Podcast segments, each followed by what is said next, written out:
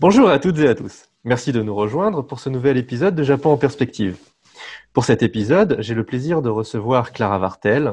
Elle est postdoctorante à l'IFRAE et chercheuse associée à la BNF. Et aujourd'hui, nous allons parler de musique, plus spécifiquement de musique pour enfants au XXe siècle et au Japon, qui constitue le sujet de sa thèse de doctorat qu'elle a soutenue en 2019 sous la direction de Michael Luquen. Bonjour Clara. Bonjour. Donc, euh, eh bien, pour commencer, alors je vais peut-être donner le titre de ta thèse pour que les auditeurs puissent euh, se faire une idée avant même de, rentrer plus dans les détails. Donc, euh, c'était les chants pour enfants au Japon au début du XXe siècle, de la réception à l'affirmation d'une identité musicale donc voilà, soutenu en mars 2019. Oui, tout à fait. Pour commencer, euh, tout simplement, euh, est-ce que tu pourrais euh, définir succinctement l'objet de ton, de ton sujet d'étude? En l'occurrence, qu'est-ce qu'un chant pour enfants? Alors, donc un chant pour enfants, c'est appartient à, c'est une des catégories hein, qui constituent les musiques de l'enfance, donc les musiques des enfants, mais aussi des enfants en tant que musiciens, et donc en l'occurrence ici des chanteurs, les enfants chanteurs, donc ils produisent un objet musical vocal. Et euh, dans le cadre de ma thèse, euh, je m'intéresse en particulier à trois euh, catégories, sous-catégories hein, dans cette catégorie de musique pour enfants, en étudiant trois types de chants, les comptines, les chants scolaires et les chants pour enfants. Donc un chant pour enfants, c'est ça peut adopter donc différentes formes, et puis surtout, ça se présente sous une diversité de processus compositionnels, puisque d'un côté, il va y avoir des chants euh, des enfants, donc produits par les enfants, qui naissent, sont conçus de manière plus ou moins spontanée au sein des enfants au travers de leurs jeux euh, et de manière euh, ludique. Et puis il y a des chants destinés aux enfants qui, eux, sont le produit des adultes dans une démarche donc de réflexion pour produire un objet qui soit interprété soit par des enfants, soit par des adultes, mais qui soit donc destiné à un public d'enfants. Donc pour donner une, idée aux auditeurs, donc euh, évidemment tous les pays ont leur euh, ont leur chant pour enfants, hein. mais est-ce que au Japon euh, ces chants sont plus nombreux qu'en France? Est-ce qu'il y a une, présence plus forte à l'école Alors ce qui est certain, c'est que au Japon aujourd'hui dans le cursus euh, éducatif obligatoire, hein, il y a euh, donc un, enseignement de musique euh, dès le primaire, chose que nous n'avons pas en France. Alors il y a un cours de musique, il me semble, au collège, mais qui est généralement directement de la pratique musicale. Euh, l'apprentissage musical en France se fait dans un établissement extrascolaire. Au Japon, c'est assez différent puisque euh, là, il faut remonter à la mise en place du système éducatif moderne, dans la deuxième moitié euh, du 19e siècle, qui a introduit en fait dans son curriculum la matière musique et en fait, euh, sans discontinuer, donc ces chants ont été enseignés à l'école et le sont toujours aujourd'hui. Donc il y a vraiment un apprentissage de la musique. Et quand on dit apprentissage de la musique, c'est la pratique du chant vocal, euh, la lecture des partitions de musique et l'histoire de la musique. Donc aujourd'hui, on peut, enfin, moi j'ai consulté des manuels scolaires euh, contemporains de musique où il y a vraiment, voilà, on va dire les, les rudiments du solfège, et puis donc l'apprentissage d'un certain nombre de chants du répertoire donc, euh, euh, qui a constitué le corpus de ma thèse. D'accord, euh, donc même actuellement, on retrouve des chants qui datent de la période Meiji, Taisho et Showa. enfin, Showa, ça, Paraît, ça paraît logique. D'accord. Tout à fait, dans l'éducation musicale. Et donc, pour continuer juste sur ta question, tu demandais au niveau de la pratique des adultes. Et là aussi, il me semble qu'il y a une spécificité. Alors, je ne sais pas propre au Japon nécessairement, hein, mais euh, c'est chant pour enfants. Donc nous, en France, on en a peut-être actuellement une vision assez euh, euh, enfantine, justement. Hein. Mmh. Ça, se réserve à une catégorie d'âge, on va dire, de la naissance, avec les premières berceuses, les premières comptines, jusqu'à max peut-être le CM2, hein, la, fin des, des études primaires, alors que au Japon, on il y a une, certaine, euh, euh, comment dire, un, sentiment euh, nostalgique qui est associé aussi à ces chansons et qui fait que ce n'est pas étonnant que, par exemple, en bis d'un concert de chant lyrique, un professionnel puisse interpréter ou une chorale professionnelle interprète des, des doyo, donc les, chants pour enfants que je traite dans ma thèse. Oui, c'est vraiment très intéressant. Je sais que même personnellement, voilà, en, en ayant vécu quelques temps au Japon, à chaque fois, on, bah, je pense notamment à, l'université Waseda et euh, il y a la présence voilà des chants de l'école. J'imagine bien que c'est pas nécessairement un chant un chant pour enfants, hein, le l'hymne de Waseda, c'est une université, mais voilà, c'est quelque chose qui est important dans la, dans la culture de tous les jours au Japon, on va dire, tous ces, tous ces divers hymnes, chants et, et, ce, rapport à la musique finalement. Tout à fait. Et donc, d'ailleurs, à ce propos, les, les, chants, les hymnes des écoles, hein, les kooka, on les retrouve donc aussi bien euh, dans, pour les écoles primaires, euh, collèges et lycées. Et ça, à mon avis, ça doit être importé du système anglo-saxon, hein, puisqu'on retrouve ça aussi, les mmh. hymnes scolaires, euh, dans les, écoles en Grande-Bretagne ou aux États-Unis. pour, pour étudier ces chants, sur quelles sources t'es-tu appuyé afin de mener tes recherches? Alors, donc mon corpus, euh, alors il faut savoir déjà avant toute chose que euh, l'étude des, surtout des, des, chants scolaires et des doyo, donc les chants pour enfants, euh, c'est dans la, le milieu universitaire, hein, c'est un objet d'étude qui est vraiment très étudié et en tout cas beaucoup plus que ce que l'on peut constater en France. Et donc il y a déjà une littérature, enfin des sources secondaires qui sont relativement abondantes comparativement au cas de la, de la France. Donc même euh, lorsque j'étais en master, j'avais accès à un certain nombre de littératures scientifiques qui m'a permis déjà euh, d'appréhender euh, le, sujet. Et cela est permis aussi parce que les sources premières, cette fois-ci, hein, sont très bien conservées. en particulier, donc, une grande partie de mon corpus se reposait sur les manuels scolaires, depuis l'ère Meiji, depuis les années 1880, qui sont en très bon état de conservation, puisqu'elles elles ont été conçues dans un organe qui s'appelle le Bureau de l'inspection de la musique, qui est devenu l'école de musique de Tokyo, qui elle-même est devenue l'université des arts de Tokyo, euh, qui a été donc cette école a, fusionné avec l'école des beaux arts de Tokyo, donc à Ueno, et les archives en fait qui sont euh, dans cette université ont été épargnées par les bombardements euh, de Tokyo pendant la guerre. Donc on retrouve vraiment tous les manuels scolaires en, très bon état de conservation. Et puis l'autre euh, grosse part de mon corpus, ce sont les revues de littérature de jeunesse, hein, les magazines pour enfants à partir des années 1900, donc, euh, qui se sont beaucoup développés euh, avec le développement de la, de la presse.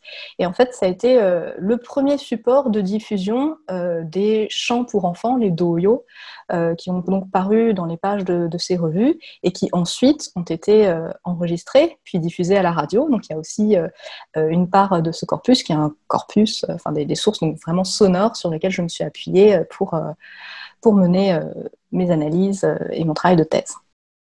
Dans la production musicale de l'époque, donc on va dire au début du XXe siècle, pour les compositeurs japonais, les chants scolaires, c'était vraiment, on va dire, le, premier exercice de composition auquel ils pouvaient se frotter, parce qu'il y avait une demande très forte de la part du ministère de l'Éducation pour bah, euh, tout simplement produire un matériel pédagogique qui puisse être utilisé dans les écoles.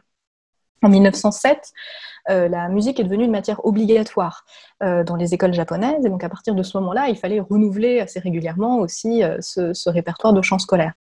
Quelle discipline tu as mobilisé afin de, mener euh, cette, euh, cette étude? Parce qu'on sent qu'il y a de l'histoire, mais aussi de la musicologie. Donc... Euh. Voilà, alors donc moi, je, enfin, cette thèse, elle s'inscrit vraiment en histoire de la musique, en histoire culturelle aussi, parce que je, voilà, je m'intéresse beaucoup à l'histoire des médias, de la diffusion, de la radio, de la presse. mais j'ai des compétences, on va dire, musicale, hein, même si je n'ai pas suivi un cursus strict de musicologie, j'ai suivi des séminaires de musicologie à l'EHESS notamment. Et donc une part de mon travail consistait aussi en euh, l'analyse musicale des sources que je traitais. Donc c'est une analyse mélodique, rythmique et aussi euh, des, paroles, donc textuelles, euh, qui, alors quand cela était possible, hein, parce qu'il y a certaines, on en reparlera peut-être tout à l'heure, mais pour le cas des comptines, qui sont beaucoup de transmission orale. Il y a un certain nombre d'écueils auxquels sont confrontés euh, les ethnomusicologues. Euh, et que là, voilà, moi, c'était pas un, travail ethnomusicologique. Euh, je me suis beaucoup appuyée sur des sources secondaires nécessairement pour traiter de cet aspect-là. Mais en revanche, j'ai vraiment cherché à discuter hein, des théories qui ont été émises par des musicologues et des historiens de la musique japonais sur ces différents objets. Dans ta thèse, tu, je ne sais pas s'il y en a d'autres, tu, euh, tu présentes euh, euh, trois grands types. Je, comme ça, c'est comme ça qu'on les définit. Ce sont des types de, de chants pour enfants, des catégories. Donc les warabeuta, les doyo et les shoka. Donc est-ce que tu pourrais rapidement nous expliquer, de permettre aux, auditeurs ensuite de, de, de, pouvoir comprendre immédiatement de quoi il s'agit quand on, si on les évoque à nouveau, ce que chacun d'entre eux, qu'est-ce qu'il définit chacun d'entre eux Voilà, donc effectivement, ma, thèse est euh, divisée en trois parties et chacune est consacrée à l'une de ces catégories de chants qui sont les trois principales catégories du répertoire général de la chanson pour enfants au Japon. Donc la première catégorie de, chants euh, que je traite dans ma thèse, ce sont donc les warabeuta, euh, que je traduis par comptine, qui donc désignent un certain nombre de, jeux chantés qui naissent de manière plus ou moins spontanée entre les enfants, alors soit euh, au sein de, leur, de leur jeu, soit par imitation euh, des, adultes.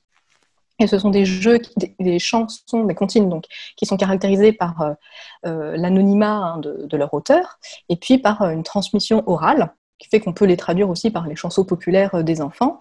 Et on en trouve la trace déjà à la fin de l'époque d'Edo, euh, dans euh, des premières relèves justement euh, patrimoniales et collectes de, ces chansons, qui ont ensuite été approfondies au début du XXe siècle par des poètes et des musiciens qui ont vraiment fait un travail important pour conserver et hein, préserver ce patrimoine de la culture enfantine. La deuxième catégorie de chants, ce sont les, shoka, donc les chants scolaires eux sont nés directement de, comme je l'ai dit tout à l'heure, l'introduction de la pratique musicale dans le système éducatif moderne qui euh, s'est inspiré euh, du système éducatif américain. Euh, donc aux États-Unis, il y avait une pratique musicale, pratique vocale des, chœurs donc, et ça a été introduit en fait tel quel dans le curriculum japonais en 1872, mais bien évidemment pour des raisons évidentes de manque de matériel, de support pédagogique, et puis par le simple fait que les enseignants japonais n'étaient pas euh, formés à la musique, euh, en plus euh, la musique occidentale, hein, donc la musique tonale et métrique.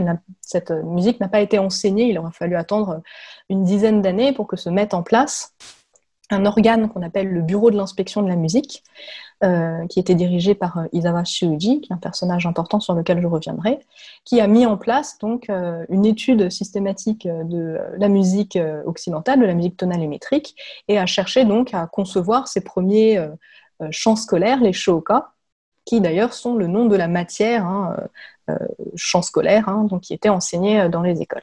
Et cette matière est donc devenue obligatoire en 1907. ces champs scolaires sont donc la création d'adultes hein, à destination des enfants et bien sûr leur finalité est de correspondre aux directives pédagogiques qui ont bien évidemment varié selon les époques. La troisième catégorie de chants, ce sont donc les doyo, euh, qui sont les, donc, que je traduis par chants pour enfants. Et il s'agit donc euh, de, d'une autre lecture en fait, de Warabeuta. Warabeuta, c'est la lecture japonaise des sinogrammes et doyo, pardon, c'est la lecture sino-japonaise.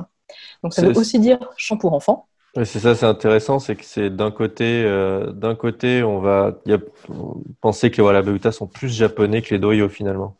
Voilà, et en fait, c'était une volonté aussi. Euh, donc, celui qui, le terme doyo circulait déjà hein, au début euh, du XXe siècle et désignait plus ou moins les Warabeota.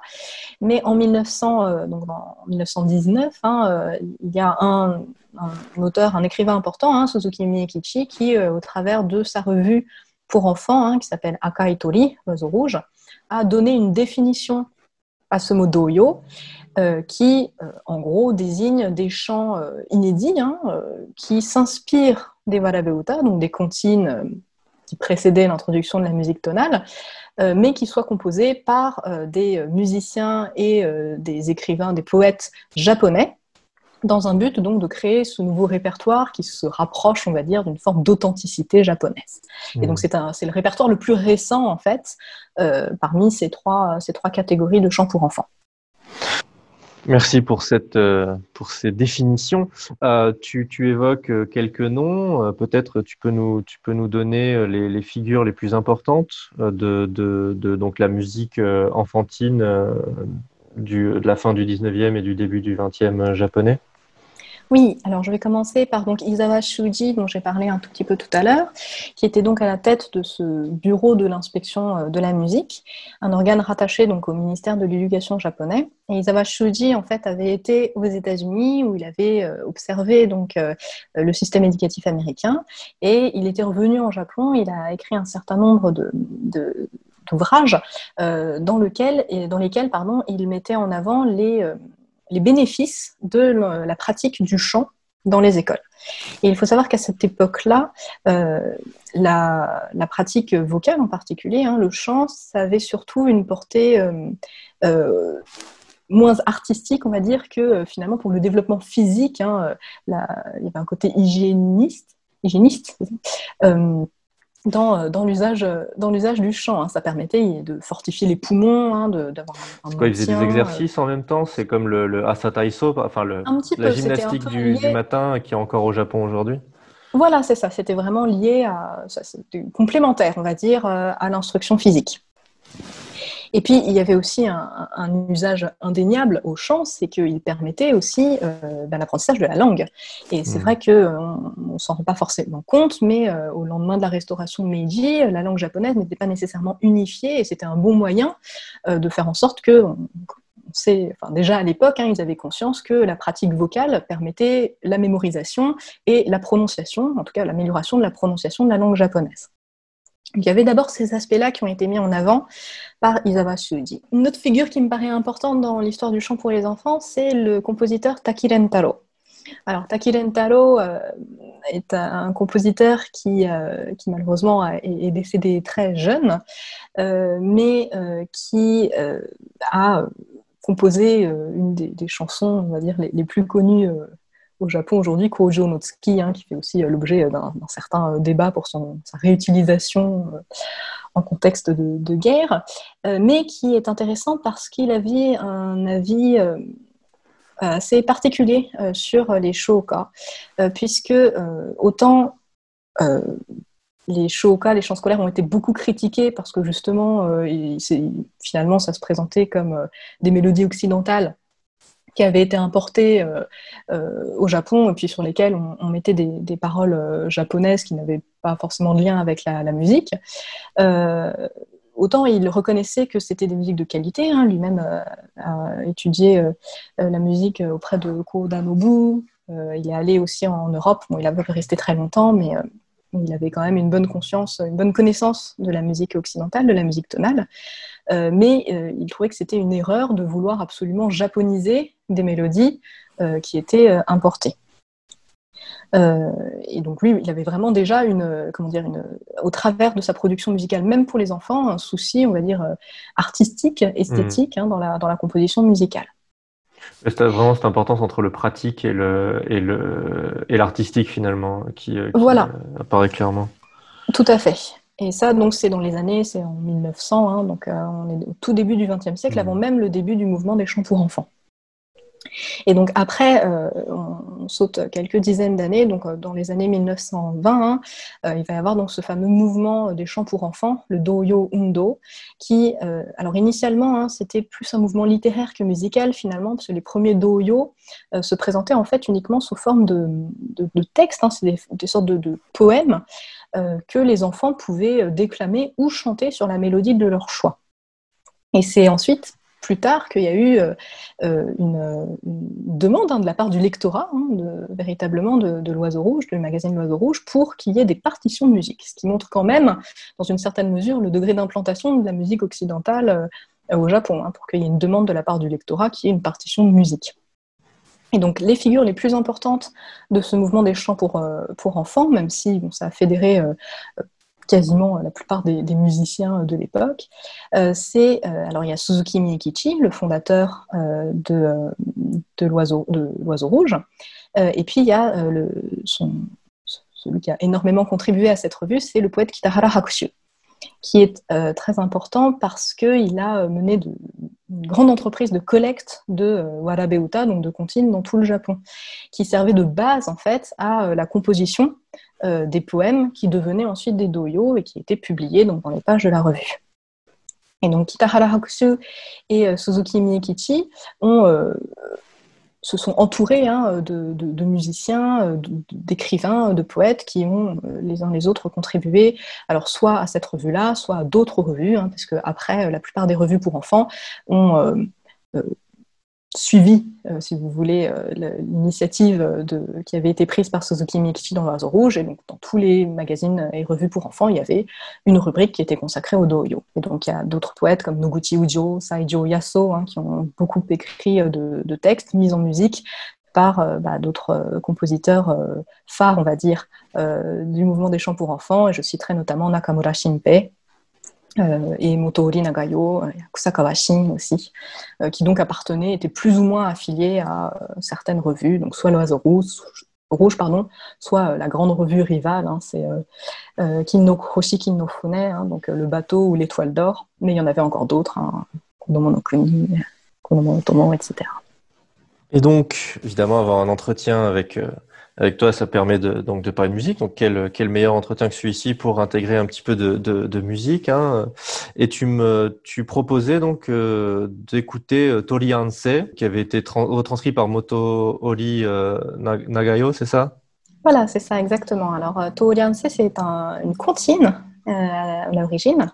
Et parmi donc les les activités hein, des compositeurs de, chants pour enfants, il y avait aussi cette volonté de rendre accessibles des warabeuta. Ça a permis donc de les conserver aussi euh, en les transcrivant sous une notation euh, occidentale. Et après, euh, aujourd'hui, elles sont essentiellement connues sous cette forme-là, mais il ne faut pas oublier qu'à l'origine, c'était quand même des chansons de transmission orale. Donc il y a probablement une différence hein, par rapport à mmh. la manière dont elles étaient chantées à la période d'Edo, par exemple, à la fin de la période d'Edo ou même pendant Meiji. Euh, mais aujourd'hui, c'est euh, la forme la plus connue sous laquelle on les connaît. Et donc, ben, voilà, nous allons écouter à présent Torianse.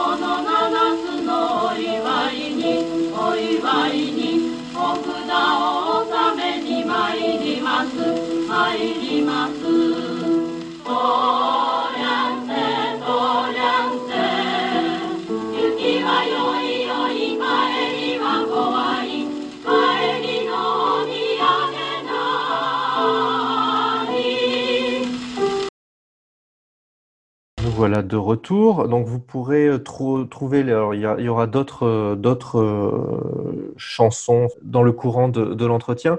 je mettrai les liens. donc ils sont disponibles hein, sur le site de la bibliothèque de la diète. Donc je mettais, mettrai le lien et les références de chacun de, ces chants dans le texte qui accompagne le podcast. Donc, tu veux peut-être nous dire quelque chose sur, euh, sur euh, cet enregistrement, le chant et cet enregistrement spécifique peut-être? Alors, sur cet enregistrement-là, donc il faut bien comprendre que là, c'est un. La, mélodie, donc la, la, comptine originale a été transcrite déjà par Moto Nagayo, donc il y a eu forcément une, fixation hein, euh, de, de, la mélodie. Et en plus, là, elle a fait l'objet d'un arrangement pour euh, quatre voix de femmes. Hein. Euh, donc, bien évidemment, hein, le, ressenti est très différent de ce que les enfants pouvaient chanter entre eux, mais c'est une mélodie en fait qui est très familière aux oreilles des Japonais et peut-être même des étrangers qui vivent au Japon, puisqu'elle est souvent utilisée assez étonnamment au carrefour en fait, au passage piéton, en tant que signal sonore pour les personnes malvoyantes. Et donc elle a une tonalité euh, mineure, euh, un peu, un peu, un peu mélancolique. Euh, les paroles aussi font, comme beaucoup de comptines, hein, même, même en France, font l'objet de débats à savoir ce qu'elle signifie, signifie réellement. Mais voilà, c'est vraiment une, une comptine, une des plus connues, peut-être avec Kagome Kagome aussi, qui est, qui est assez, assez célèbre. D'ailleurs, le, titre Torianse, comment est-ce que tu le traduis Tu le traduirais en français? Oui, Touriense, c'est passé, hein, passé donc. Hein, il est question, euh, alors euh, sans faire euh, rapidement hein, les, paroles, c'est vraisemblablement une, femme qui demande où mène donc un chemin et on lui explique que ça mène probablement au sanctuaire de Tenzin, Tenzin Sama. Et en fait, elle va faire une offrande pour son enfant. Euh, et là où il y a une, parole qui, est un peu sujette à diverses hypothèses, c'est qu'on lui dit que l'aller et, sans risque, hein, mais, mais le, enfin qu'elle peut passer, il n'y a pas de souci, mais que ça, voilà, le chemin peut être dangereux. Donc on se demande vraiment pourquoi. Et comme beaucoup de comptines, voilà, étant donné que les paroles sont mystérieuses, c'est sujet à de multiples suppositions. Sans doute un bon choix hein, pour, pour faire traverser euh, la route. Hein. Même si c'est vert, il faut quand même faire un petit peu attention. Un chauffeur pourrait passer par là. Très bien. C'est ça. Eh bien, comme tu, euh, comme tu, on en a, tu en as déjà un petit peu parlé, hein, le, cette, cette musique de, de, la, de la fin du, de la deuxième moitié du 19e siècle et du début du, du, du 20e hein, est très, euh, même encore actuellement, euh, j'imagine, et donc très influencée, enfin influencée, pas un mot que, j'aime beaucoup, mais dans, dans ce cadre-là, mais on va dire qu'il y a une part importante de, musique occidentale qui y est intégrée. Donc, est-ce que tu pourrais peut-être nous dire comment est-ce que ces éléments de, techniques, hein, de, même de, des chansons euh, elles-mêmes occidentales ont été euh, intégrées à la musique japonaise ou même euh, comment, que, par quelle voie le, le, public japonais a eu l'occasion de, les, écouter Alors, là, il faut remonter donc à la fin de la période d'Edo. Alors, la musique occidentale avait déjà été plus ou moins introduite avant euh, par euh, les missionnaires euh, portugais, mais on va dire que l'impact qu'il a pu avoir sur la société japonaise est incomparable à ce qui s'est passé à la fin de la période Edo. Il y a eu donc l'ouverture forcée hein, du, Japon euh, aux puissances occidentales et, euh, en ce qui concerne la musique, la découverte des fanfares militaires. Et donc c'est d'abord par la musique militaire, en fait, que le Japon a découvert la musique tonale, la musique métrique, la musique occidentale. Et en fait, assez rapidement, les instruments de musique et ce répertoire militaire ont été introduits au Japon. Euh, dans l'armée de terre, hein, l'infanterie, la marine, hein, le fief de Satsuma avait assez rapidement modernisé ses fanfares en utilisant donc des clairons, des tambours occidentaux. Et donc on en retrouve trace assez rapidement. Et pourquoi est-ce que la musique militaire euh, a été si, euh, si utilisée? C'est parce qu'il y avait euh, un, sens très fort hein, ici d'identité nationale. Hein. C'était l'époque des grands hymnes nationaux et les fanfares, ça faisait aussi partie d'une forme de démonstration de puissance, de modernisme. donc le Japon rapidement a pris, on va dire, le, la décision hein, de moderniser aussi euh, ces, armées en introduisant les fanfares euh, occidentales. Il y a aussi eu l'influence de la musique religieuse, les cantiques et les hymnes religieux qui ont donc été euh, diffusés par les missionnaires jésuites. Puis, donc, enfin, ensuite, hein, euh, avec euh, la modernisation du système éducatif, hein, donc ces fameux champs scolaires qui ont été introduits. Et en fait, ces trois euh, types, on va dire, genres de musique qui sont pourtant assez différents se sont retrouvés, hein, puisque les premiers apprenants de musique occidentale, en dehors des musiciens, des soldats, des militaires, eh ben, c'était les musiciens de cour, les gakunin, les musiciens de gagaku, mmh. en fait, donc de la musique classique japonaise qui se sont formés, qui ont été formés hein, par des musiciens occidentaux qui étaient donc euh, invités euh, à enseigner donc la musique occidentale au Japon. Et ces mêmes gakunin étaient euh, très euh, proches du fameux bureau de l'inspection de la musique dont je parlais tout à l'heure, qui était chargé donc de concevoir les premiers shoka. Et donc il y a vraiment eu à donc vraiment au début de Meiji une effervescence comme ça dans ces milieux très spécifiques, très ciblés, pour créer bah, des hymnes nationaux, pour créer des chants scolaires, pour créer des musique militaire, etc., euh, etc., qui petit à petit se sont diffusés euh, dans, les villes, euh, ont intégré les manuels scolaires aussi, donc se sont diffusés à une encore plus grande échelle, et ont permis donc petit à petit hein, que cette musique étrangère entre hein, dans, la société. en tout cas, les, Japonais se familiarisent mmh. à cette musique occidentale. Ce qui est, ce qui est intéressant, hein, je pense, c'est, on a toujours, il y a souvent, il y a cette idée de la rupture de Meiji. Euh, avant, ils n'étaient pas modernes, après, ils deviennent modernes, mais là, on voit. Euh, puis, alors, on peut toujours discuter sur sur ce qu'est-ce qui définit exactement la, la, modernité, mais en tout cas, on, on voit que c'est, cette intégration de, de la musique euh, occidentale, elle se fait avant même le début de la période Meiji. Hein. Tu parles de, du fief de, de, Satsuma. Par ailleurs, au niveau de la musique militaire, c'était c'est juste une supposition que, que j'aimais, hein, mais c'est peut-être aussi lié au fait de nouvelles techniques et que la musique permettait peut-être de faire marcher au pas en groupe. Euh, sachant que euh, avant cela, les, les, les, les, guerriers, en tout cas certains cas, ils pouvaient se montrer assez désordonnés. Euh, contre toute attente, le, guerrier japonais avait tendance aussi à, aller pour chercher l'exploit personnel pour montrer qu'il était un bon, soldat. Ce qui évidemment va contre contre l'idée qu'on se fait du soldat moderne, qui lui doit obéir aux ordres correctement et ainsi de suite. Et la musique peut servir dans ce cadre-là. Absolument, hein, c'est un, domaine particulier. On parle de célestique, hein, donc c'est la, musique d'ordonnance euh, qui euh, permettait de donner les ordres hein, véritablement. La question qui suit, c'est dans quelle mesure peut-être la France a pu jouer un rôle là-dedans, parce que les, premières missions militaires euh, auprès de l'armée de terre envoyées au Japon étaient des missions françaises. Euh, durant à la fin de la période Edo, il y a cette mission euh, qui euh, ne termine pas, qui, rentre au moment de, de, de, des troubles de la restauration. Hein. La première mission, mission française et une deuxième est envoyée ensuite au Japon. Est-ce que les, il y a eu une influence des, de, de, cette musique militaire française à ce moment-là Absolument.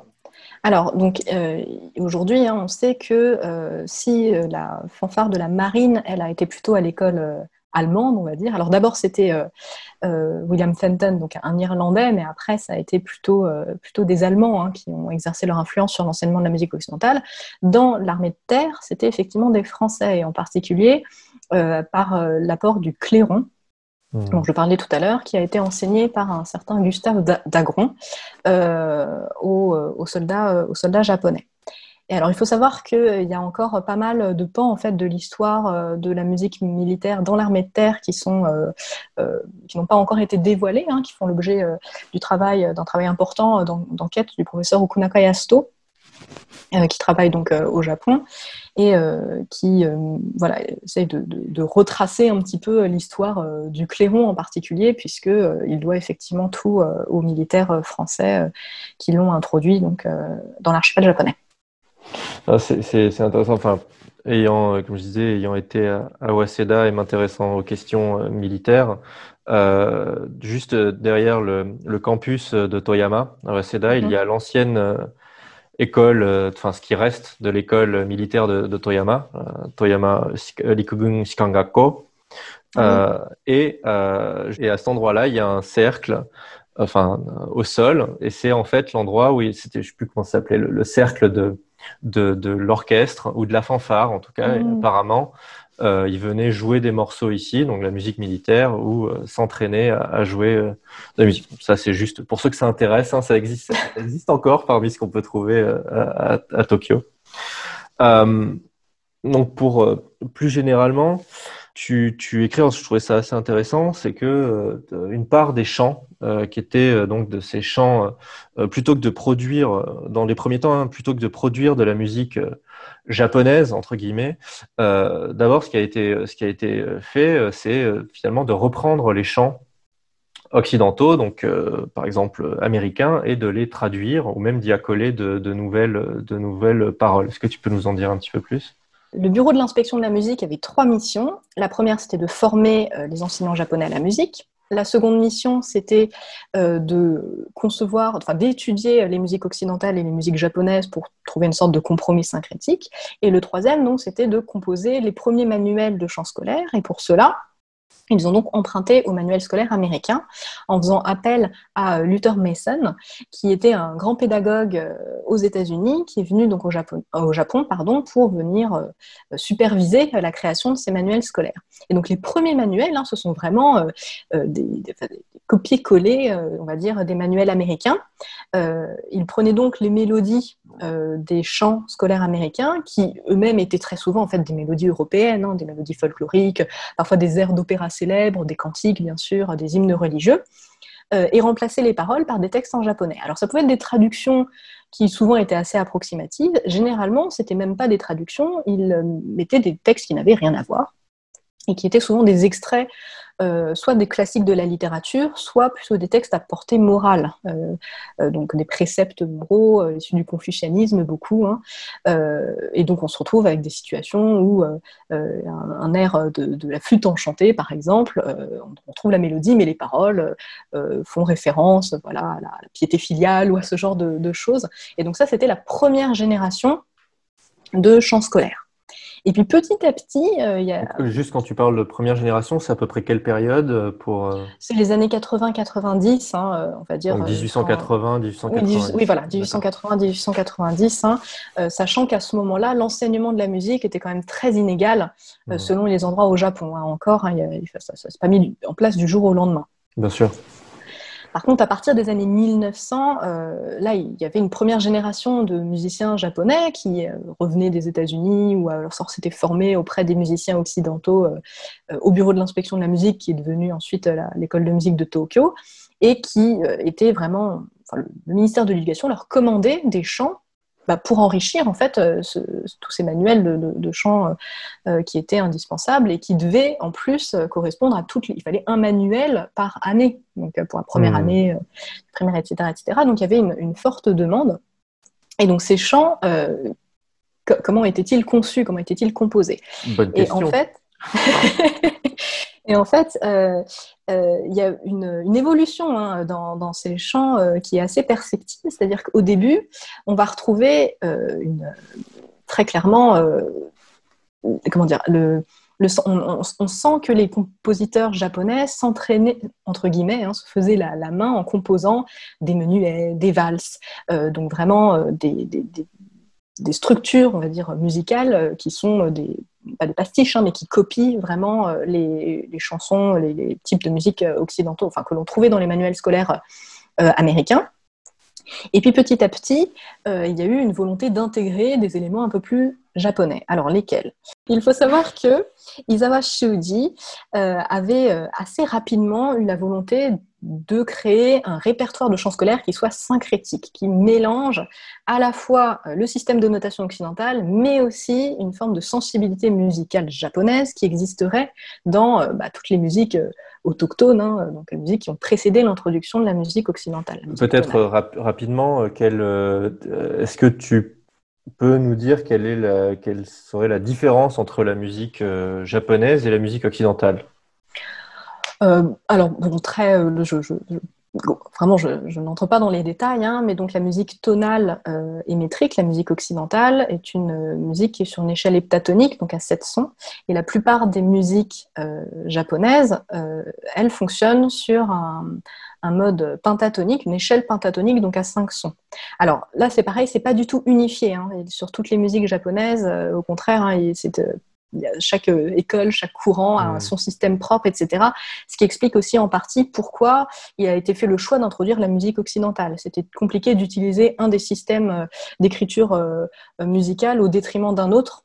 Alors que, bien évidemment, au Japon, il y avait beaucoup de pluralité de, musiques différentes qui, avaient une histoire très ancienne et un certain nombre de pratiquants. Et donc, le choix qui a été fait au bureau de l'inspection de la musique, c'est de créer en quelque sorte une échelle qui est pentatonique, mais qui permette dans une certaine mesure euh, des formes d'hybridation avec la musique tonale. Et là où bon, ça devient un petit peu complexe et euh, sans entrer dans les détails, euh, la musique tonale, elle, elle, peut s'harmoniser. Hein. donc, on va avoir une mélodie qui va être accompagnée par un, instrument comme le piano, par exemple, hein, qui peut faire des, des, accords, etc. Ou alors, ça va pas être monodique, hein, mais il va y avoir plusieurs voix. Et ça, c'est ce qui fait en fait l'écueil principal, euh, la difficulté principale auquel ont été confrontés les compositeurs donc dans les années 1900, c'est qu'il y a eu un souci de vouloir reproduire euh, les chansons populaires, les comptines, etc., malgré tout, euh, mais que du fait de cette harmonisation, eh ben, ça posait des problèmes techniques évidents qui ont fait on se retrouvait avec quelque chose de, alors certains diront dénaturé, on va dire en tout cas transformé euh, par rapport euh, à l'idéal, on va dire syncrétique que se faisait Isawa Shoji.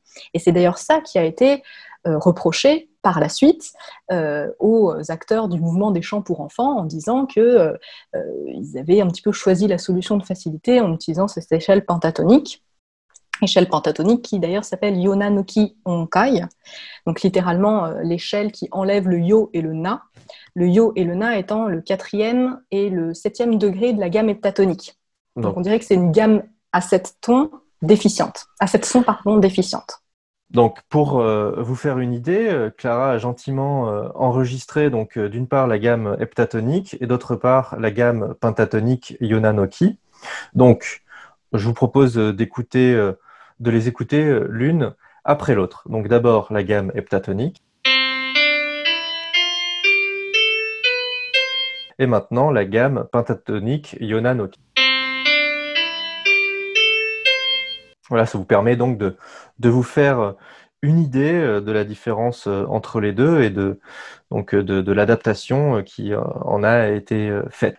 Ce, qui, ce, qui, est intéressant dans, dans, dans cette, idée d'adaptation et d'autre part, voilà, tu utilises le terme de, syncrétisme hein, musical, c'est au fond euh, peut-être le rapport à, et tu, en parles dans ta thèse, hein, le, rapport à, l'identité, euh, à une identité nationale et aussi euh, à la, création d'une tradition. Est-ce que tu as peut-être une, une définition à, nous donner oui, alors en fait, dans ma thèse, je parle d'identité musicale.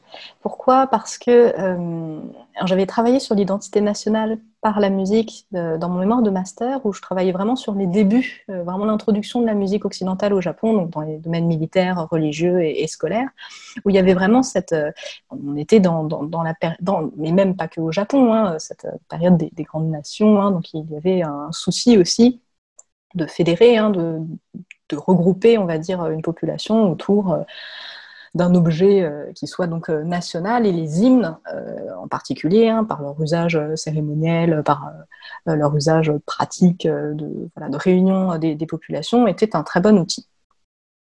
En écrivant mon mémoire, j'avais lu donc que les auteurs que j'étudiais disaient que ces shokas avaient été critiqués par la suite et avaient même été détrônés donc par ces fameux doyo, ces chants pour enfants qui se voulaient authentique, authentiquement japonais. donc je me suis demandé ce que c'était que cette question d'authenticité, euh, sachant que ces doyo, en fait, je, les connaissais euh, euh, déjà, hein, puisque moi, étant franco-japonaise, j'ai fréquenté une école japonaise quand j'étais petite et je vais donc appris ces chansons, ma maman me les chantait. Et en les réécoutant, je n'avais pas, je les trouvais pas particulièrement exotiques en fait. Hmm. Ces doyo, je, je Enfin, bien sûr, elles étaient chantées en japonais, euh, mais moi qui avais une pratique musicale par ailleurs, je ne trouvais pas que musicalement hein, ce soit si, euh, aussi déroutant que le gagaku, par exemple, ou même certaines chansons euh, populaires japonaises. Et c'est donc poser cette question de quelle est euh, cette, question d'identité euh, musicale japonaise, cette sensibilité musicale que cherchent à retrouver finalement tous ces auteurs euh, du, moment des chants pour enfants. Et en quoi aller puiser dans le folklore autochtone, dans les Warabeota, permettait de résoudre un problème identitaire. À savoir, la finalité, c'était composer un répertoire pour les enfants japonais. Et donc c'est à partir de ce moment-là qu'a commencé à se forger dans mon esprit ce concept d'identité musicale c'est quelque chose en fait euh, qui n'est bien sûr pas du tout fixe, comme ne l'est pas l'identité euh, nationale du reste, qui a été euh, largement traitée dans plein d'autres travaux et sur lesquels je ne reviendrai pas ici, mmh. mais c'est plutôt une forme de, de sentiment d'appartenance qui a évolué au cours des années, et dans le cas du mouvement d'Oyo, finalement, qui a eu lieu sur une période assez courte, même pas une dizaine d'années, pendant, lesquelles euh, s'est forgé euh, un idéal de ce qu'était la musique, et plus particulièrement la musique à destination des enfants.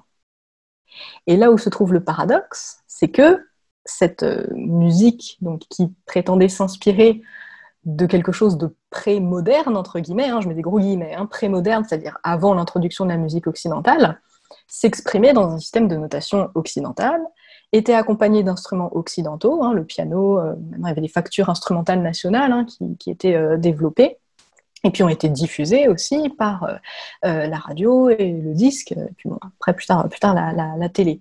Donc il y a vraiment eu, c'était très furtif finalement ce mouvement des chants pour enfants, mais dans cet espace-là, il y a quand même une volonté, une réflexion assez poussée sur, mais finalement, est-ce qu'il y a une sensibilité musicale japonaise et est-ce qu'on peut l'exprimer au moyen de ce support finalement, donc considérer la musique occidentale uniquement comme un système de notation, d'écriture musicale qui puisse exprimer cette sensibilité-là.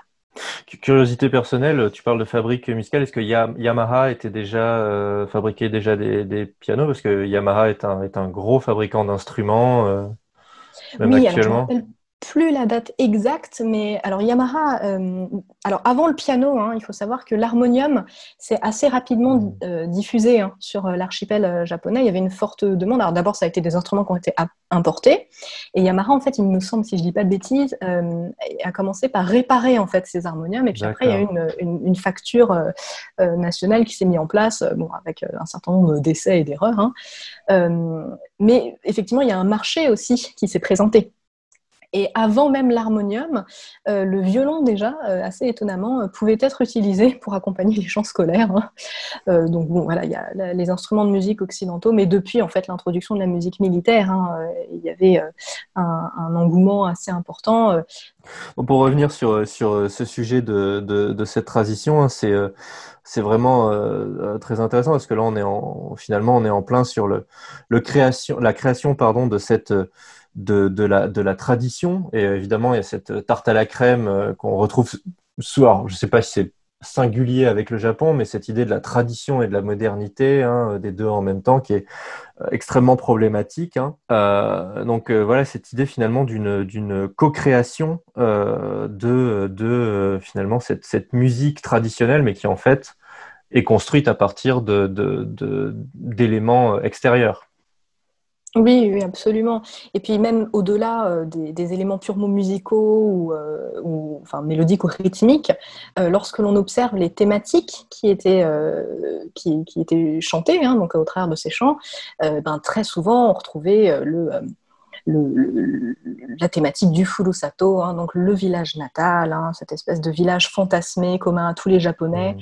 à une période où bien évidemment il y avait une urbanisation de plus en plus importante les, frustrations euh, liées euh, voilà, euh, à la, vie citadine, etc. Et cette espèce de, d'idéal fantasmé du, village qui serait commun à tous les Japonais. Et Kitahara Hakushu lui-même dit que voilà, on doit puiser dans le Furusato pour produire des chants pour enfants qui soient authentiques et, de qualité. Donc c'est vraiment toute une construction en fait qui va au-delà même de, la musique. Hein. C'est tout un imaginaire aussi qui va être que l'on va vouloir enseigner, transmettre aux enfants au travers de, ces chants-là. Et, donc ces enfants euh, devenus adultes, dans quelle mesure euh, est-ce que ces chansons euh, restent Je pas, par exemple, est-ce qu'on pourrait retrouver, tu as déjà répondu, je pense, en partie à la question, à savoir que dans des récitals, on va dire, très sérieux de musique, tout à coup, on pouvait avoir un chant, un chant pour enfants qui est interprété. À quel point est-ce que finalement, cette, cette musique pour enfants est aussi euh, devenu une musique pour adultes finalement? Euh, par, euh, et peut-être aussi dans quelle mesure est-ce que c'est vraiment ce, rapport à un lieu perdu, donc le Furusato, le, village natal, ou peut-être même à des, à des moments perdus. Hein.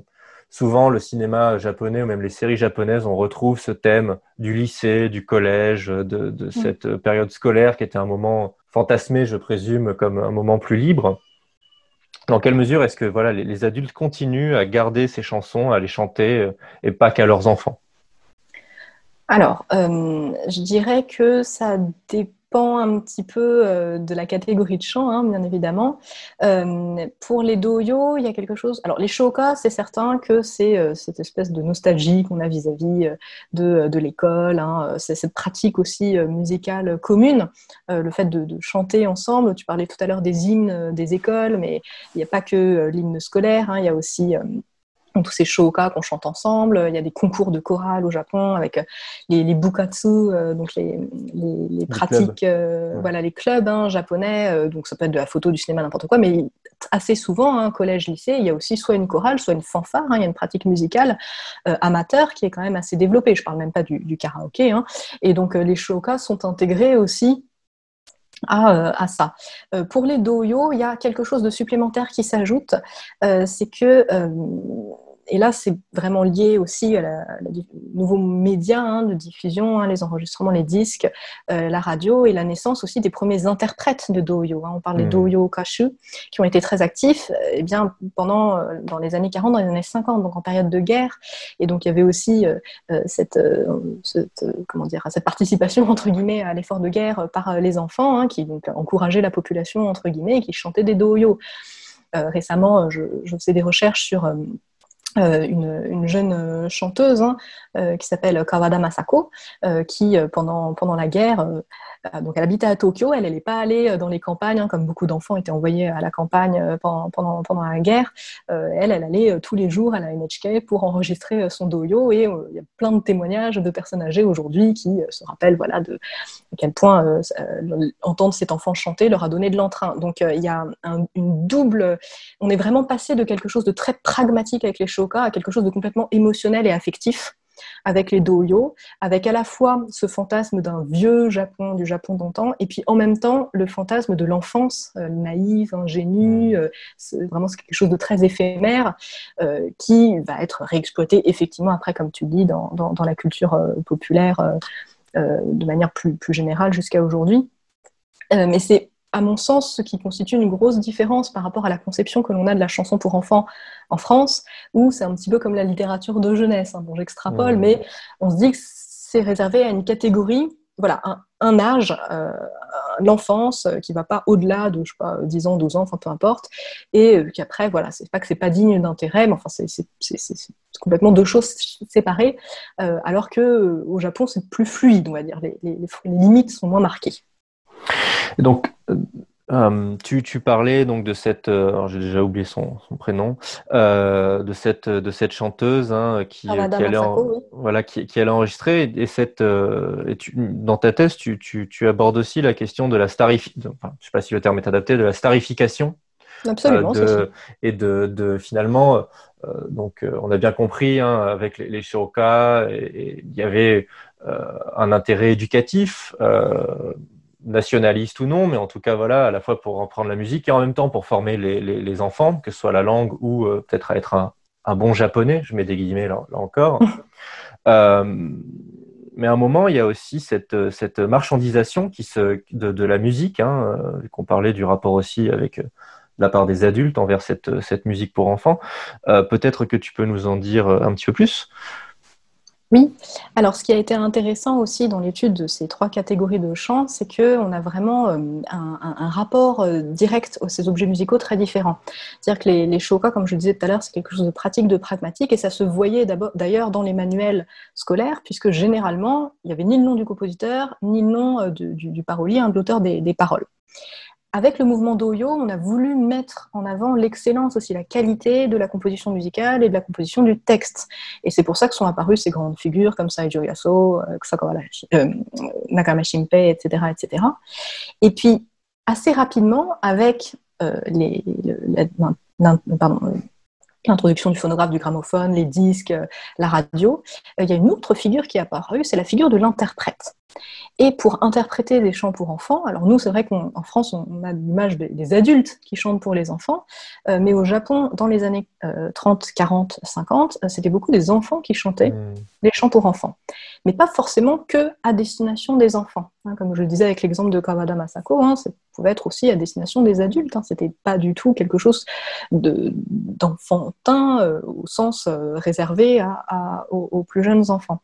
Et ce processus de starification euh, eh bien, il est très proche de ce que l'on peut observer euh, à Hollywood, avec euh, les jeunes stars comme Charlotte Temple, Judy Garland et, autres, donc avec cette mise en avant de la figure de, la, de, l'enfant. Alors, bon, moi je m'intéresse beaucoup au cas de la figure féminine, hein, puisque c'est plus, on va dire, de, jeunes filles, euh, de, fillettes hein, chanteuses que d'enfants chanteurs, même s'il y avait des garçons aussi. Hein. Euh, mais donc la mise en avant euh, de, ces, jeunes filles-là sur la scène, et qui a permis aussi de donner de la valeur à certaines chansons qui n'avaient pas reçu un, certain succès quand elles étaient parues uniquement dans les pages de la revue. Mmh. Donc il y a vraiment eu un nouvel... les, les doyons ont évolué assez rapidement aussi grâce à l'apparition de cette figure de l'interprète. Et oui, pardon. Euh, non, je me demandais juste, donc on, parle de la naissance d'une industrie finalement, ou est-ce que, j'imagine qu'il y avait déjà une industrie musicale qui s'était mise en place, ou est-ce que euh, le, ces chants pour enfants jouent vraiment un rôle central dans cette, dans cette industrie musicale japonaise. Euh, alors, dans l'industrie musicale, de manière générale, euh, là, je ne veux, pas trop m'avancer parce que c'est lié à beaucoup d'autres choses, hein, le cinéma, mmh. euh, le musical, les théâtres, etc. Donc, bon, ça, c'est quelque chose à part. Dans le cas vraiment pour la, production, on va dire, musicale à destination des enfants, oui. pourquoi? Parce que assez rapidement, quand on feuillette les, les, revues hein, de l'Oiseau Rouge, par exemple, on commence à voir des publicités pour les enregistrements des doyo. D'abord, il y a eu des compilations, hein, mais puis après, ils ont même la, société Akaitori hein, a fondé sa propre chorale. Et puis dans les années 30, il y a plein de chorales hein, qui sont apparues. Il y en a même qui sont toujours en activité aujourd'hui, des chorales mixtes d'enfants et en fait, les éléments les plus doués au sein de ces chorales étaient sélectionnés, étaient mis sur le devant de la scène, et puis parfois pouvaient prétendre vraiment à des carrières hmm. d'enfants stars, en fait, en quelque sorte. Euh, dans les années 50, il y a même des, enfants chanteurs qui euh, jouaient au cinéma, etc. Et donc là, ça, ça, a pris encore une autre ampleur. Mais en tout cas, euh, les, des compositeurs comme Moto Nagayo, dont je parlais tout à l'heure, se sont entre guillemets servis aussi de leurs propres enfants pour faire la promotion euh, de, leur, de leurs chansons. Donc oui, à propos de ces enfants chanteurs, tu nous as, tu, tu m'as envoyé une chanson interprétée par donc c'est la, la, fille ou le. Oui, c'est la fille. Par la fille donc de. Motori Nagayo, qui s'appelle euh, Motori, Midori, Midoriko. Et donc intitulée Aoime no Ningyo, donc euh, la, la, la poupée aux yeux bleus. C'est ça. Que l'on va pouvoir écouter tout de suite.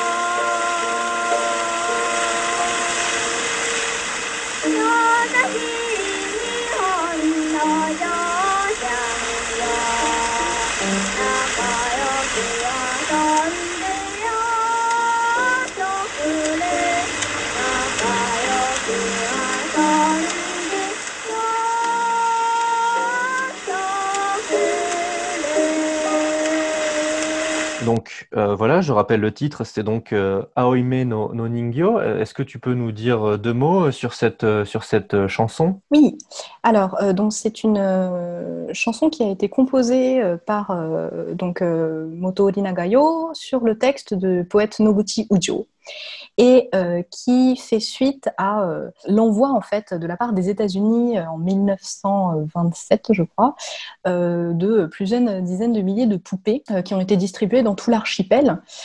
C'était des poupées hein, de l'amitié hein, qui étaient porteuses d'un message de paix hein, dans un contexte de poussée raciste à l'encontre des Japonais aux États-Unis. Et donc ces poupées ont été accueillies avec beaucoup de joie par les enfants japonais comme on peut le, voir dans, les journaux de l'époque.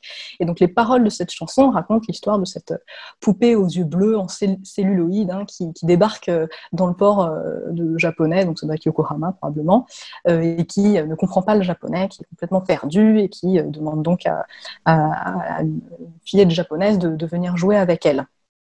Et alors suite à l'envoi de ces poupées, eh bien, alors même si euh, apparemment les États-Unis avaient dit qu'ils voulaient rien en retour, euh, eh bien le, Japon a quand même euh, voulu donc envoyer entre guillemets des poupées japonaises. Les poupées japonaises sont des objets décoratifs de très grande mmh. valeur, hein, qui sont faits à la main. Donc il n'a pas été possible d'envoyer plus de 10 000 poupées aux enfants américains, mais il me semble que chaque département japonais s'était forcé de récolter des fonds pour, pour fabriquer, hein, façonner donc une poupée et les envoyer aux États-Unis. Et euh, malheureusement, un peu après, donc, euh, la guerre du Pacifique, hein, donc forcément une détérioration des relations entre le Japon et les États-Unis, et la plupart de ces poupées aux yeux bleus ont été détruites. Mais, euh, par la guerre ou par, euh, par réaction Non, non, elles ont été non, non, elles ont pardon, volontairement été détruites. Hein. C'était des, objets quand même qui appartenaient à l'ennemi. Et d'ailleurs, je me demande si la chanson Aoime no Ningyo n'a pas été censurée. Il était interdit de la chanter, comme beaucoup de chansons américaines, en tout cas de, de, l'ennemi, ne, ne, pouvaient plus être chantées. donc quelques centaines, je crois, de, poupées ont pu être euh, sauvées. Hein. Elles ont été cachées et euh, aujourd'hui, elles, demeurent le témoin de, cet échange euh, qui visait à la, compréhension mutuelle des cultures entre, mmh. entre les enfants. C'est une chanson qui, que je trouve assez intéressante parce que bah, elle présente quand même un objet, on va dire, culturel qui fait partie de la culture de l'enfance, mais qui est étranger, hein, qui est américain et qui fait pourtant partie du quotidien donc, des enfants japonais à cette époque-là. Et donc cette chanson, elle rentre dans la catégorie des euh, doyo. C'est ça, d'accord. Très bien. Euh, eh bien, donc on parle voilà de, de rapports euh, finalement politiques euh, entre le Japon et les États-Unis, entre euh, finalement aussi le, le, le, système éducatif, les enfants, les adultes, ainsi de suite. Hein. dans quelle mesure est-ce que, selon toi, hein, c'est ces champs ont été des, vecteurs euh, politiques, euh, alors pris évidemment dans un sens euh, large, hein, je ne parle pas de, partis politiques qui font passer leurs idées, mais plutôt dans quelle mesure est-ce que ces champs ont pu être utilisés afin de, former idéologiquement les enfants ou de transmettre des messages? Tu parlais des problèmes liés au nationalisme pendant, bah, avant et pendant, pendant la guerre, des chants qui ont pu être écrits ou détournés afin de servir une certaine idée euh, du, Japon alors déjà, en fait, pendant les guerres euh, sino- et russo-japonaises, hein, il y avait les champs militaires qui ont intégré les manuels scolaires. même des, compositeurs comme Taki Taro hein, ont, demandé hein, explicitement de chanter des, chants donc, qui, permettent de, faire, voilà, de, louer la figure du soldat, puis la figure de l'empereur de manière générale, et, et, des chants qui ont aussi été malheureusement, entre guillemets, détournés à des usages nationalistes. C'est un peu le, c'est le cas de Koujo Notsuki. Hein. Puis euh, aussi l'implication donc des compositeurs japonais hein, qui, euh, qui ont demandé hein, explicitement de composer des, des chants voilà, qui louaient la figure du soldat ou la figure mmh. de, de l'empereur. Et euh, ça, bien évidemment, ça fait partie, c'est de l'ordre de la propagande. Donc on retrouve aussi ça bah, en temps de, de, de guerre. Et ça a été censuré aussi donc après-guerre, sous l'occupation américaine. quand on regarde les manuels scolaires, donc vraiment au lendemain de la guerre les manuels de musique sont raturés de noir. Hein, toutes les chansons qui font euh, la moindre euh, allusion hein, euh, à, tout ce qui concerne l'empereur, la figure de l'empereur, le shintoïsme ou le militarisme étaient systématiquement effacés, évincés, ôtés donc, des, manuels scolaires. Donc bien évidemment, hein, il y avait une portée idéologique très forte au travers des chants qui sont de toute manière dans la plupart des cultures utilisés comme outils de revendication. Euh, on retrouve ça aussi. Alors moi, j'ai traité le, cas des champs scolaires en Corée, mmh. euh, puisque euh, en Corée, donc, qui a été annexé puis colonisé par le Japon, le système éducatif donc, qui a été mis en place pendant la colonisation s'inspirait du système éducatif japonais, et donc ils ont intégré aussi ces champs scolaires. Et ce qui s'est passé en Corée, c'est que ce sont les, les mission schools qui ont en fait détourné les champs scolaires en remplaçant les paroles et en mettant des paroles en fait patriotiques anti-japonaises, alors que les mélodies étaient bah, toujours les mêmes, hein, celles qui viennent des États-Unis, donc qui n'avaient euh, pas ou peu à voir euh, avec euh, la, portée du message donc qu'elle véhiculait. Est-ce que donc la censure a joué un rôle dans, ce, dans ce milieu des chants pour enfants? Est-ce que certains chants ont pu être interdits pour des raisons politiques? Alors, euh, bah oui, comme je disais tout à l'heure, en temps de guerre, hein, la, ma poupée aux yeux bleus, euh, bah, ça faisait partie des, chansons euh, qui, étaient trop rattachées donc, à l'ennemi, donc elles n'étaient plus chantées. Après, bon, ça restait quand même de l'ordre de. comment dire de, l'ordre de, la société. Hein. Donc, il y avait des choses que l'on pouvait chanter et d'autres que l'on ne pouvait pas chanter. Plus tard, euh, la censure s'est fait vraiment euh, forte, donc vraiment après-guerre, hein, euh, dès lors que, enfin, sous l'occupation américaine, où là, clairement, il était interdit de, chanter les, chants qui étaient chantés pendant, pendant la guerre. Je, pose cette question parce que je, tu, as, tu as donc publié un article dans Japon Pluriel qui parle des, des, des, des proletariat doyo. Est-ce que tu peux, donc les, les, les chants pour enfants prolétaire, du prolétariat ou euh, de type euh, prolétaire. Oui. Euh, donc, est-ce que tu peux peut-être rapidement nous dire de quoi il en, il en retourne? Oui, alors là on est avant-guerre, hein, et donc c'est un phénomène que j'ai trouvé intéressant, même si bon, sa portée a été limitée. Hein. c'est que le, ce mouvement des chants pour Doyo, donc qui voulait absolument créer donc ce répertoire hein, pour les enfants japonais, a été vivement critiqué par des auteurs comme Makimoto Kusuro, euh, qui trouvaient que la représentation de l'enfant véhiculé au travers des doyo était complètement erronée. Et effectivement, quand on lit euh, dans les discours de Suzuki Nikichi, de Kitahara Hakushu, de Saijo Yaso, il y a une vision idéalisée de l'enfant pur, de cette enfance naïve, donc authentiquement japonaise, entre guillemets, avec ce, côté spontané inné, d'où le souci de devoir retourner au Warabeota, au continent, etc. Et qui finalement euh, ne tenait absolument pas compte d'une réalité sociale qui était que ben, à cette époque, euh, tous les enfants euh, n'étaient pas des lecteurs de l'oiseau rouge, si je puis dire, entre guillemets. Mmh. C'est une revue qui était abondamment, enfin, qui était plutôt diffusée dans les villes. Et en fait, dans les campagnes, eh ben, il y avait des, enfants qui étaient issus de, couches sociales très modestes, des enfants qui travaillaient, qui n'avaient pas donc accès à tous ces loisirs, euh, ces, poupées, euh, ce genre de choses que l'on voyait apparaître dans, les doyos. Et, euh, et Makimoto Kusuro a donc voulu créer ces fameux Puroretaria Doyo, qui sont des doyos destinés donc aux, enfants de, ces classes sociales-là. Et donc elles sont parues également dans donc des, des revues de littérature prolétarienne, si je puis dire, hein. en tout cas dans des revues qui sont engagées, hein, euh, ou dans des journaux euh, communistes, hein, carrément, euh, comme Moussa Ansa, hein, qui avait créé une rubrique pour les enfants, Kodomo no Sekai, dans laquelle on, voyait apparaître donc, ces Purodataya Doyo. Donc là, on parle des années, des années 1920, c'est ça? Voilà, c'est ça, hein, qui était assez caractéristique parce que autant les Doyo présenter vraiment une, vision euh, très euh, édulcorée, si je puis dire, de l'enfance. Hein. C'était souvent les mêmes thématiques, c'était euh, plutôt gai, plutôt voilà, description de la nature, de ce sentiment lié à l'enfance à la famille. Hein. Il y avait aussi une volonté, bien évidemment, hein, de, de, de, maintenir cette vision euh, familiale, euh, euh, etc. Et, et, dans les Puroretavia Doyo, par contre, c'était tout l'inverse. Hein. Donc, on parlait de la faim, on parlait de la pauvreté, on parlait du, du travail. Alors, on reprenait des, des, grandes, euh, ce qu'on retrouve beaucoup, hein, que ce soit dans la littérature de jeunesse ou dans les chansons, c'est euh, les, animaux. Et bien là, c'était des animaux qui euh, mouraient de, faim ou de fatigue parce qu'on les exploitait jusqu'à ce que mort s'en suive. Donc voilà, il y avait un côté vraiment beaucoup plus, plus réel, un peu trash, on pourrait dire, mais Aujourd'hui, malheureusement, hein, l'effet de ces pololeta yodoyo, bah, il, enfin, il, est quasiment inexistant. Hein. Moi, je les ai vraiment découverts en creusant la question, mais je pense que les Japonais n'ont pas conscience, euh, à part ceux voilà, qui s'intéressent vraiment on va dire, à ces questions-là. Euh, voilà, on n'en trouve pas sourd. Bien évidemment, ils ne sont pas dans les manuels scolaires, euh, ils ne sont pas dans le top des chansons pour enfants. C'est intéressant tout de même de, voir que dans, ces, années 20, hein, euh, euh, qui est, euh, est finalement une, reprise de ces chants pour enfants, que les chants pour enfants deviennent aussi un lieu de, de lutte politique.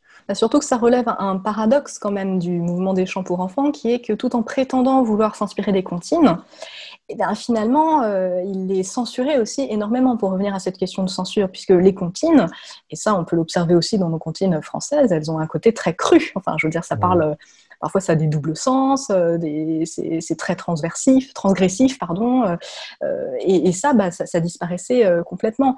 Un exemple que je trouve intéressant, c'est le cas des berceuses. Parce que bon, en France, la berceuse, c'est la chanson pour endormir le bébé, donc c'est quelque chose qui a un rythme très particulier, qui a même été repris dans la musique savante, dans la musique classique. Euh, mais au Japon, les berceuses, on appelle ça les komori uta. Et en fait, komori uta, c'est les chansons des gardes d'enfants. Donc il faut savoir que dans les années 1920, mais même avant, hein, jusque dans les années 30-40, on en voit encore, euh, il y avait des gardes d'enfants, donc c'était des, nourrices en fait, enfin des bonnes, qui s'occupaient des enfants euh, de familles plutôt bourgeoises, plutôt aisées, mais elles-mêmes étaient très jeunes en fait, elles avaient entre 8 et 15 ans. Et euh, ces chansons, en fait, la, plupart des textes sont, sont très durs parce qu'elles parlent justement de leur souffrance, d'être éloignées de leur famille, de leur village, de se retrouver voilà, dans une maison où on les ignore complètement, elles passent la journée avec des des bébés en fait euh, dont elles doivent s'occuper, etc. Et ça, par exemple, ça disparaît complètement des doyos, alors que paradoxalement, ils créent des berceuses, mais dans le sens berceuse occidentale, donc avec euh, la chanson du berceau hein, de Kitara Hakosu, Yuka Gonota, elle est assez connue, euh, où voilà, c'est quelque chose pareil de très, très, très pur, très, voilà, très, sans aucune allusion, on va dire, au, travail des enfants.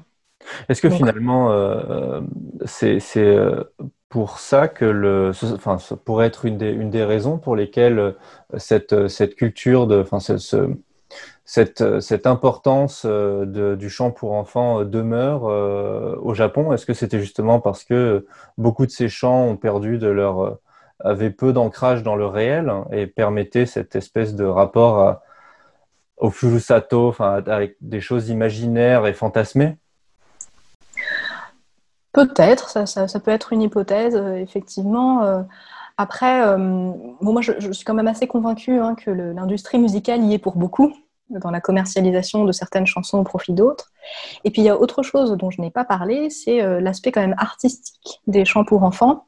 on ne peut pas parler des doyo sans parler de Yamada Kosaku, qui est un grand compositeur de doyo, qui lui avait une vision très opposée, que ce soit Makimoto Kusuro ou Suzuki Miyakichi ou Kitahara. Pour lui, les chants pour enfants, euh, enfin les doyo, euh, c'était des, chansons qui euh, étaient en fait du ressort de l'adulte qui pouvait se remettre dans l'état d'enfant. Et d'ailleurs, très hmm. concrètement, hein, les chants pour enfants qui sont assez difficiles à chanter techniquement. C'est pour ça qu'on les retrouve d'ailleurs souvent en concert, parce que c'est vraiment ça une portée musicale, artistique assez aboutie. Et donc c'était vraiment un idéal de l'enfant, mais par l'adulte. Et donc ça, c'est encore tu vois, une, autre euh, direction dans laquelle sont allés des doyos et qui est assez opposée à des doyos, euh, on va dire, euh, plus populaires, des doyos qui sont devenus des tubes, en fait, on pourrait dire ça, hein, mais comme c'était le cas pour les autres formes de, chansons populaires de l'époque. Hein. Mais écoute, euh, avant peut-être de, terminer euh, cet entretien, il y a un, style de, musique que nous n'avons, enfin un style, un type de, une catégorie de chants pour enfants que nous n'avons pas encore, euh, que nous n'avons pas encore écouté. Il s'agit des, des, des tu proposais donc d'écouter Usagi, Usagi donc le lapin. Oh. Encore une fois, les, les sont donc ces chants produits par le par et pour le ministère, en tout cas le ministère et le mandataire. Euh, et donc euh, l'objectif est bien de participer immédiatement à l'éducation des, des enfants. Donc voilà, Usagi.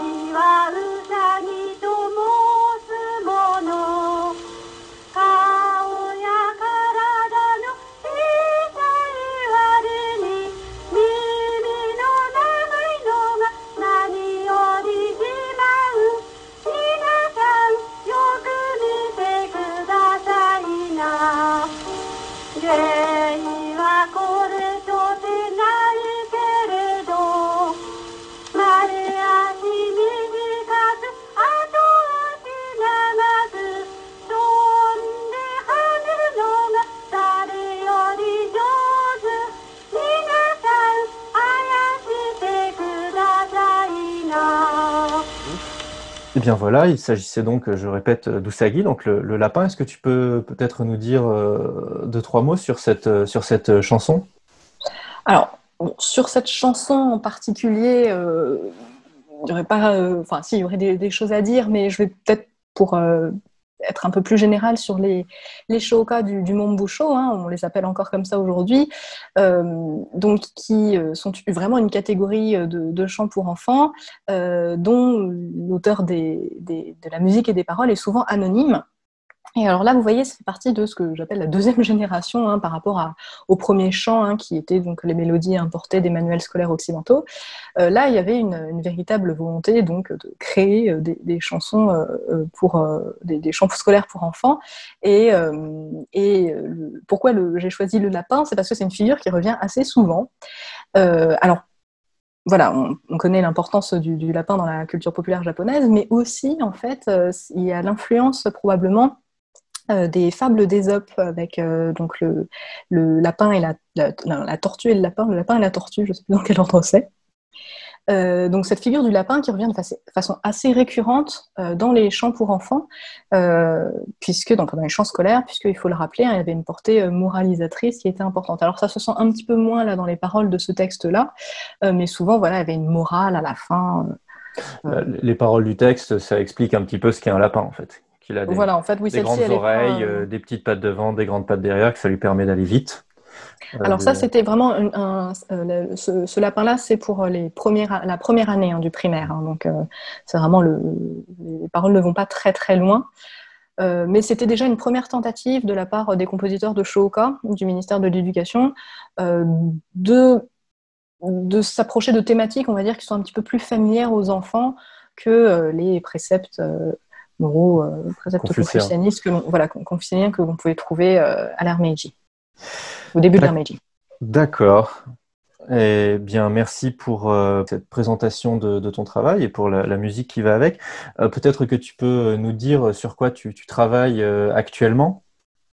Alors, en ce moment, je suis, euh, donc cette année et l'année prochaine, je suis chercheuse associée à la BNF. Je travaille euh, au sein du Centre national de la littérature pour la jeunesse. je travaille en littérature de jeunesse et plus en musique, sur le fond d'un éditeur euh, japonais de littérature de jeunesse qui s'appelle Fukuinkan Shoten, qui est un petit peu l'équivalent de l'école des loisirs en France et qui est un éditeur qui est né dans les années 60. Donc voilà, je sors vraiment euh, du, cadre temporel euh, et même de, la discipline de, ma thèse, mais il y a quand même des, points communs, des choses très mmh. intéressantes euh, dans ce qui concerne en tout cas la culture et le folklore de, l'enfance.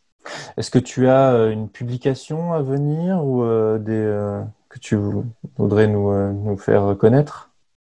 Euh, alors euh, justement, euh, dans le CNLJ, donc le Centre national de la littérature pour la jeunesse, publie une revue qui s'appelle la Revue des livres pour enfants, dans laquelle j'ai écrit un article sur le mouvement d'Oyo, justement. Donc c'est une revue qui est consacrée au son, voilà, dans la littérature de jeunesse. Bien, j'engage nos, auditeurs à, aller le consulter. Par ailleurs, comme d'habitude, hein, il y aura une, une, liste bibliographique à la fois de ce que tu as euh, produit toi-même, enfin de, ce que, de, tes recherches, hein, euh, mais aussi euh, une, une, une liste indicative d'ouvrages qui pourraient intéresser les auditeurs pour approfondir peut-être un petit peu le, le sujet. Bien, voilà qui, qui, conclut cet épisode du Japon en perspective. Donc encore merci à, à Clara. Merci à toi d'avoir accepté mon, mon invitation. Euh, a priori, je pense que je n'enregistrerai pas d'épisode pour le mois d'août. Euh, quand même que tout le monde profite un petit peu de ses vacances. Mais euh, nous nous retrouverons euh, au mois de septembre pour une nouvelle, un nouvel épisode du Japon en perspective. je vous remercie pour votre attention.